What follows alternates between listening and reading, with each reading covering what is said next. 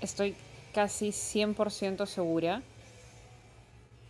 de que esta banda en particular me gusta por temporadas. Hay temporadas en las cuales escucho Wizard todos los días y luego dejo de escucharlos y todavía no sé por qué. Es decir, sacan un álbum nuevo y voy corriendo a escucharlo y lo escucho todo completo día, día, día, día tras día.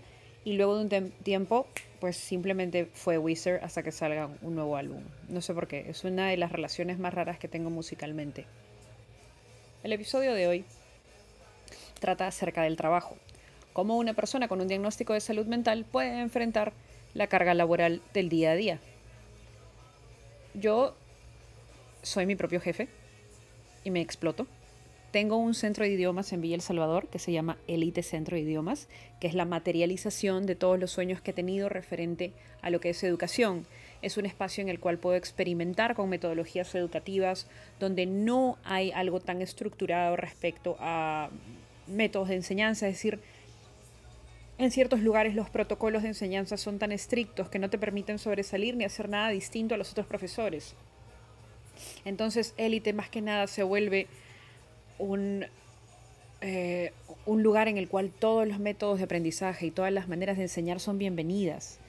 Así que tenemos alumnos que van a la biblioteca, tenemos alumnos que escuchan música, tenemos alumnos que se juntan para jugar videojuegos y hablar en inglés.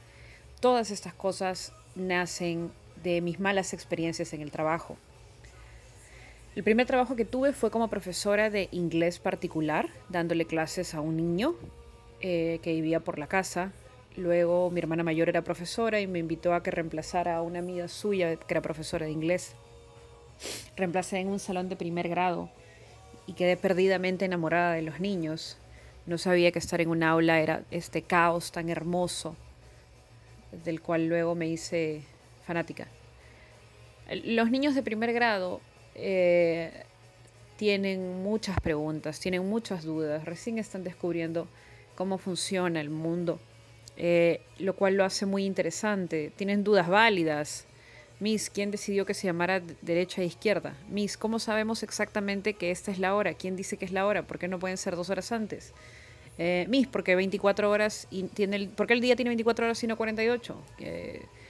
esta clase de preguntas que te invitan a investigar y te sientas con ellos y dices, oye, no es una, no es una mala pregunta, es una pregunta completamente válida y te sientas con ellos a responder y a buscar a investigar. Eh, en el salón, los profesores podemos hacer lo que, queramos, lo que querramos respecto a nuestra personalidad, es decir, yo puedo aplicar una metodología muy didáctica, puedo jugar, puedo cantar, puedo contar una historia, puedo permitir que los chicos trabajen solos, con guía, sin guía, usar libro, no usar libro, eso depende mucho del profesor y debería ser así. Pero el tema burocrático o el tema de jerarquía en los lugares de educación es lo que siempre me ha traído problemas. No soy una persona muy paciente, tampoco soy una persona muy sociable y yo sé reconocer las habilidades que tengo, pero también sé reconocer las cosas negativas y los defectos que tengo. Y uno de esos defectos es que no sé trabajar en equipo. Si me estás escuchando en este momento y sientes lo mismo que yo, permíteme darte un abrazo virtual, un abrazo a través de los audífonos o los parlantes. Mis brazos se están extendiendo y te están envolviendo de una manera rara para que puedas sentir el cariño y la aceptación. No sé trabajar en equipo.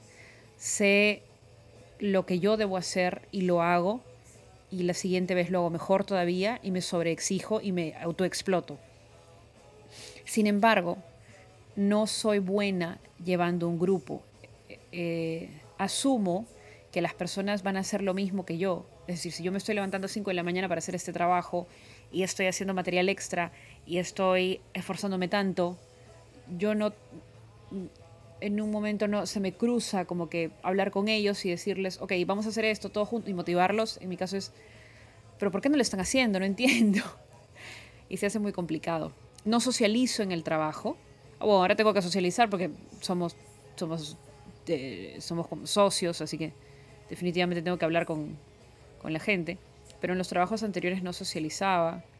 Solía estar con audífonos. Hubo un trabajo que me gustó mucho, con profesores muy reales, eh, la sala de profesores era pequeña, muy pequeña, así que todos estábamos muy cerca y no había posibilidad de mentirnos. Cuando la institución es muy grande o el colegio es muy grande, siempre saltan estas caretas o estas máscaras que la gente se pone de intocable, de perfectos, pero en realidad lo que me acerca más a la gente que está alrededor mío es que sean reales.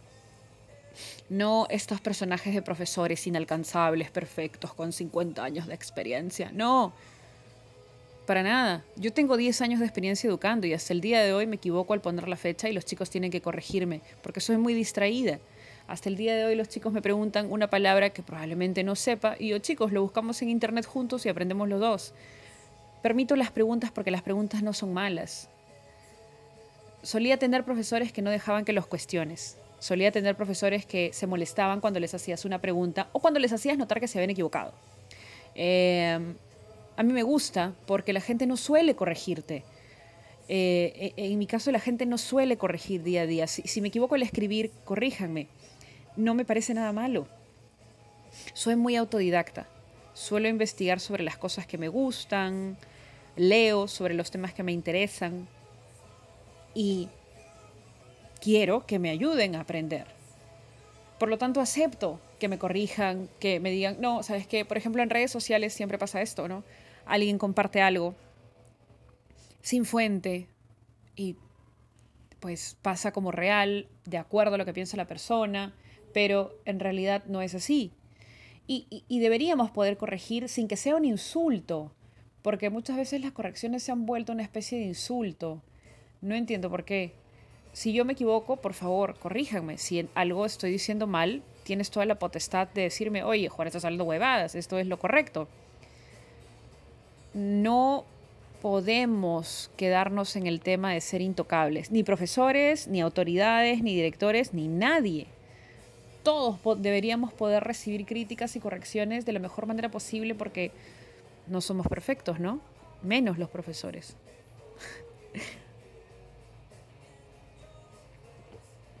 Ahora, el profesor también, sobre él o ella, recae una pesada carga, ¿no?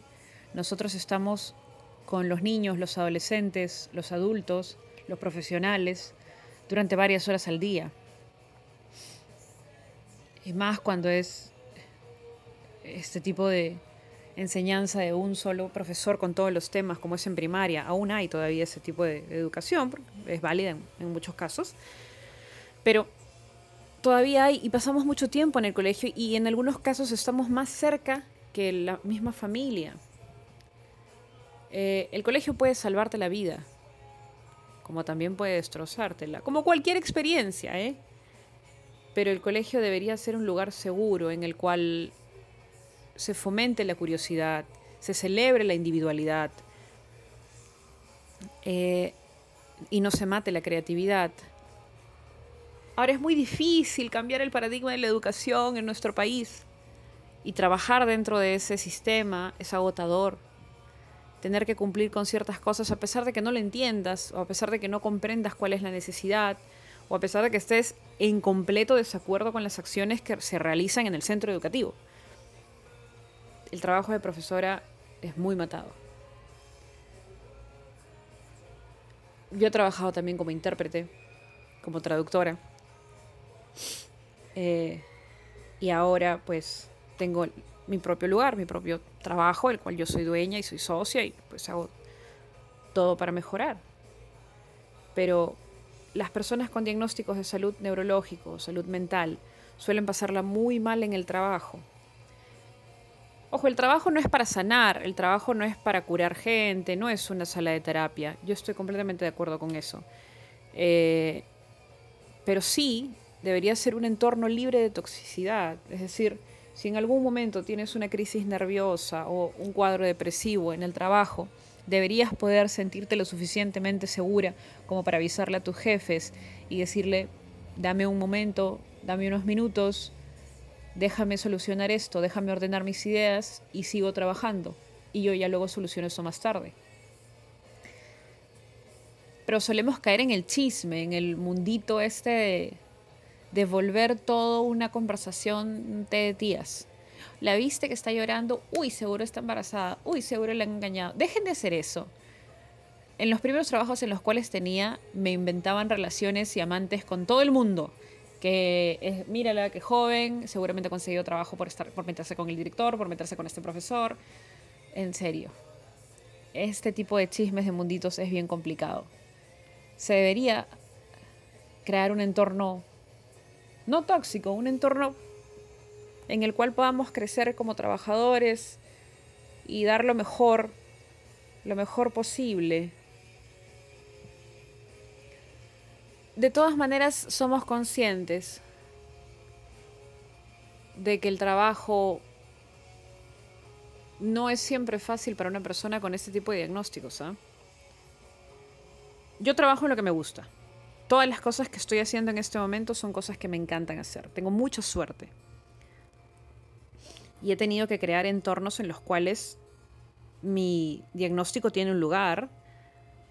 Eh, todos mis diagnósticos tienen un lugar en el trabajo para que no se crucen. Aún es muy difícil, eh, pero me gustaría poder llegar a un punto en el cual pueda estar tranquila con mi diagnóstico y pueda trabajar.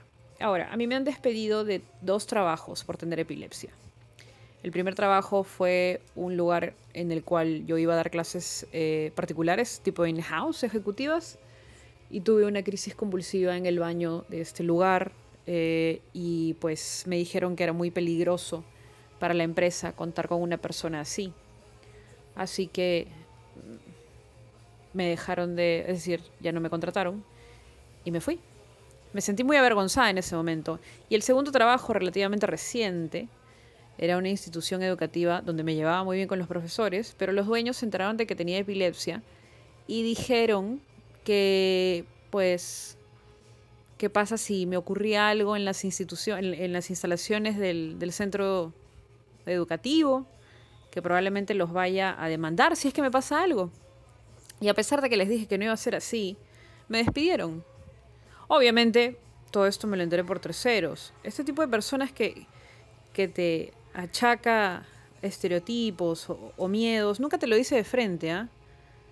He tenido trabajos en, una institución grande a nivel nacional en la cual mandaron a un, eh, eh, falté por una crisis convulsiva, tuve una crisis convulsiva en el lugar y mandaron a una persona de recursos humanos a mi casa a decirme que estaba mintiendo sobre mi epilepsia y que era mentira porque yo estaba bien, pues, o sea, suelen haber estos casos. Ahora, yo cometí el error de dejarlo pasar. No sé si error, ah, mi decisión fue dejarlo pasar. No creo que haya sido un error.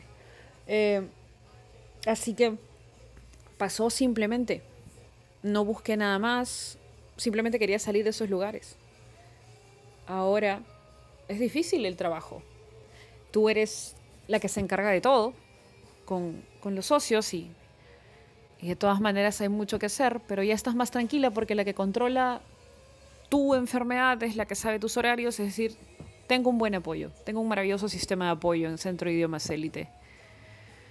Creo que las conclusiones tienen que ser, sea el trabajo que tengas, cualquiera, dale un espacio a tu diagnóstico, el espacio correcto, que no inunde tu trabajo, porque tampoco es justo. Si necesitas días libres, tómate días libres. Si necesitas descansar, descansa. Yo sé que a veces es muy complicado por el tema del dinero. Yo soy muy consciente del pago que tienen los profesores. O sea, por favor. Vivimos al borde del sueldo mínimo los profesores. ¿ah? y tenemos que hacer trabajos alternos para poder balancear las cosas. Ahora, no me imagino cómo será con una familia, con hijos, son muchos más gastos. Yo tengo, en este momento yo estoy sola, así que si yo quiero tener un trabajo en la mañana y en la noche, eh, eh, en la madrugada, pues es mi problema y yo lo puedo hacer, no afecta a nadie. Pero no, no les recomendaría esto para nadie. Abandonen todo y salgan de viaje. No, no salgas de viaje, ahorra. Si eres profesor, ya sabes lo que es ahorrar definitivamente. Dale un espacio a tu diagnóstico, habla con tus jefes. En el peor de los casos, que algo ocurra como pareció a mí, que te despidan o que sientas que te están tratando de la manera no correcta, habla. Sé que suena un poco hipócrita ya que yo no hablé, pero no hablé por distintas razones. No hablé porque no hubiera alguien, no había alguien en ese momento a mi lado diciéndome, denúncialos. Puedes levantar la voz, puedes reclamar. Y podemos, podemos reclamar quéjate, busca recursos y hazlo. Y si has sido víctima de algún tipo de maltrato o discriminación por tus diagnósticos de salud mental o diagnósticos neurológicos o por ser una persona con discapacidad o conoces a alguien que esté en ese tema, mándame un mensaje porque me gustaría mucho conversar con esas personas para ver qué es lo que sintieron. eh, y si hay alguna manera de ayudarlos también. Ha sido un gusto tenerlos por aquí el día de hoy. Que tengan una excelente tarde. Adiós.